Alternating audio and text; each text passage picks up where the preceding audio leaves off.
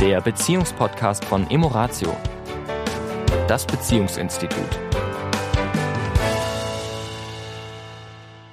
Willkommen, hier sind Tanja und der Sami von Emoratio. Hallo. Halli, hallo. Ja, und diese Woche wollen wir mit der Resilienz als Überschrift weitermachen.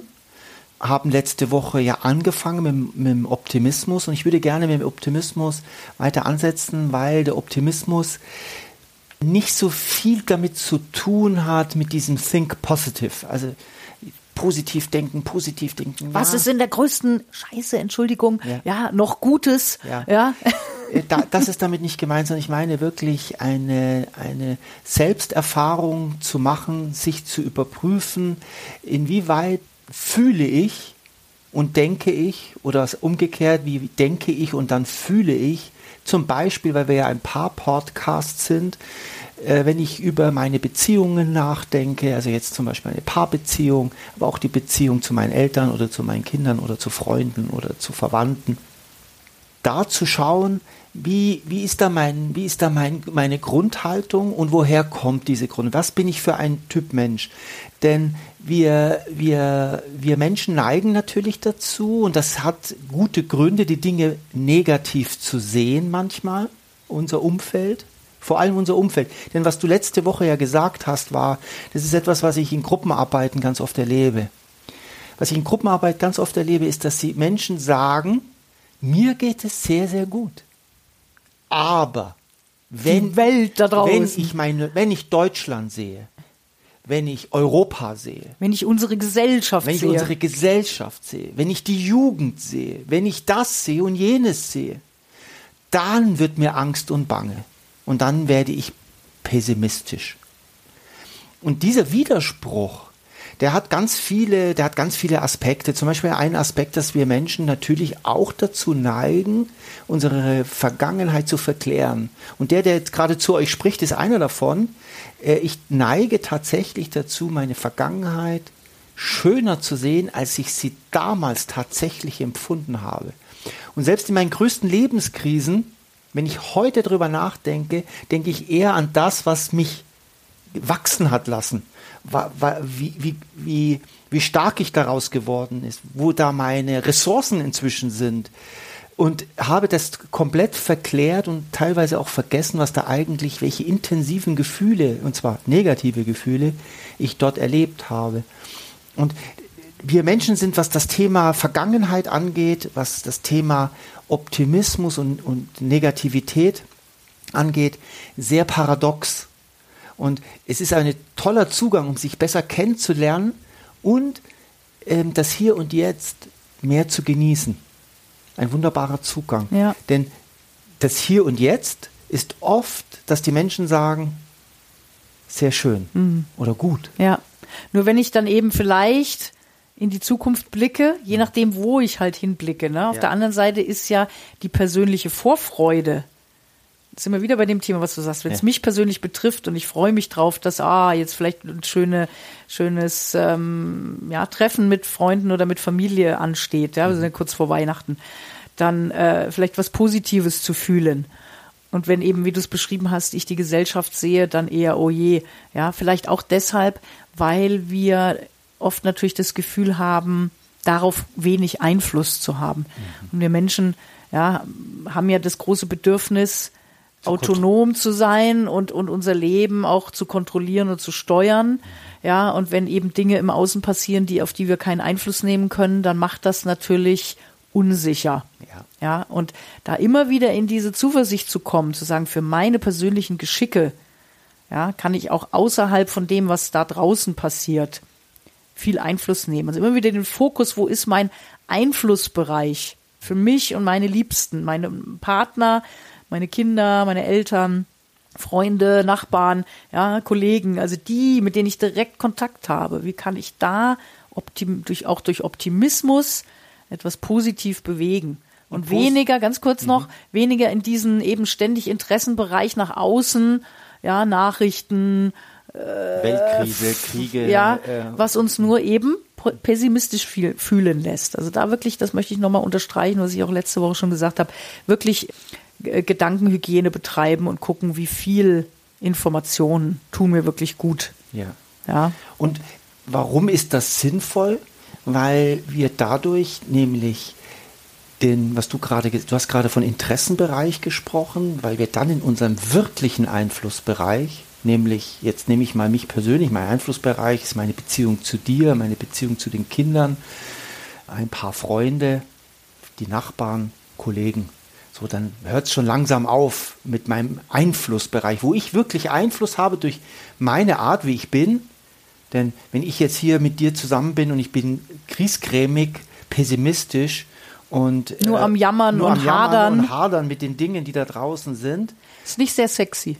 ist nicht erstens mal ist es nicht sehr sexy und wenn du nicht, sage ich mal, der absolute unempathische äh, Typ wärst, dann hat das Einfluss auf dich. Dann zieht dich das auf Dauer runter. Das ja, ist da- eine Ausstrahlung, die Ja. wir haben. Du bist zwar, so wie ich dich kennengelernt habe, mein Schatz, jetzt in den 30 Jahren ein sehr resilienter Mensch.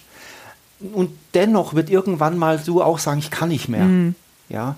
Und äh, hier wirklich dieses, das Ziel zu haben, dass wir miteinander wachsen, dass wir miteinander aufblühen, dass wir miteinander mehr lachen. Und auch vor allen Dingen, dass wir viel mehr Einfluss haben auf unseren emotionalen Zustand, als wir das oft denken. Wir lassen es zu, wenn die äußeren Einflussflüsse uns negativ belasten. Weil in der Regel ist ein Großteil davon, ich meine, klar gibt es ganz viele Menschen, die wirklich konkrete Einschnitte haben, dass die Existenz, die berufliche auf dem Spiel steht und und und, dass da wirklich Probleme sind. Ja. Die möchte ich bitte da nicht, äh, nicht vom Tisch wischen. Und immer wieder zu gucken, wie viel von dem, was mir durch den Kopf geht, ist wirklich real. Ja, also betrifft mich wirklich.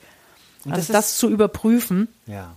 Und auch da, da möchte ich jetzt gleich den Bogen schlagen zum zweiten Schlüssel der Resilienz, nämlich die Akzeptanz.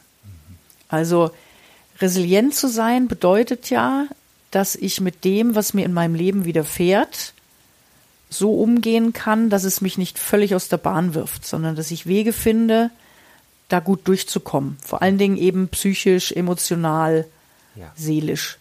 Und neben dem Optimismus ist ein zweiter Schlüssel die Akzeptanz. Was heißt das? Akzeptanz bedeutet, was du vorhin noch gesagt hast, nicht alles, was jetzt gerade auch nicht gut ist in meinem Leben, mir schön zu reden.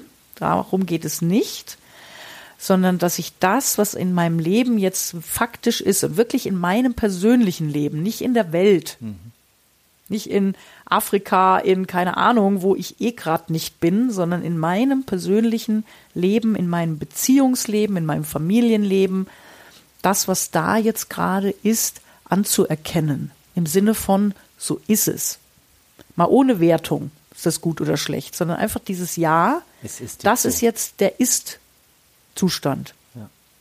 Weil wenn ich mit dem hadere, es dürfte nicht sein, warum ich, warum passiert das, ja, diese Warum-Fragen, auf die es keine Antwort gibt, weil ist nun mal jetzt so. Es gibt oft ja kein, keine Antwort auf das Warum. Nur dieses Hadern mit dem, was jetzt ist, kostet uns so viel Energie, die wir einfach in andere Dinge, die uns hilfreicher sein können, nicht mehr investieren können, Ja. weil sie uns einfach ausgeht, Ja. wenn wir uns zu viel um diesen. Um dieses Hadern drehen. Wie kommen wir jetzt dahin? Das ist eine gute Frage. Wie kommen wir da hin? Und das ist natürlich so, dass es nicht die eine Schraube gibt, sondern das sind ganz viele kleine Schräubchen, an denen wir drehen dürfen. Das kann jetzt so ein Hören eines Podcasts sein äh, oder mehrere Podcasts sein von auch anderen. Es gibt ja viele Menschen da draußen, die auf diesem Thema Experten sind. Aber es beginnt, glaube ich, erst einmal mit einem Ja, das stimmt. Es ist erst das, was wir gesagt haben, mit dieser Selbsterkenntnis, mit diesem Reflektieren. Und da braucht es auch die Außenreflexion. Also es hilft nicht, dass ich meine Selbsteinschätzung. Ich muss es nochmal ganz klar sagen, die Selbsteinschätzung stimmt meistens nicht. Also sich da eine gute Hilfe zu holen von außen, um eine Situation eben von unterschiedlichen Blickwinkeln auch mal zu betrachten. Weil wenn ich natürlich ein Problem habe, dann sehe ich nur noch mein Problem. Ja. Und dann fällt es durchaus schwer, ja, mir vorzustellen, was könnte denn da vielleicht in geraumer Zeit vielleicht auch für ein Geschenk drin stecken. Ja, oft ist ja auch ein Teil in mir, der der der im im Groll ist, dass das jetzt passiert ist. Ja, Ja.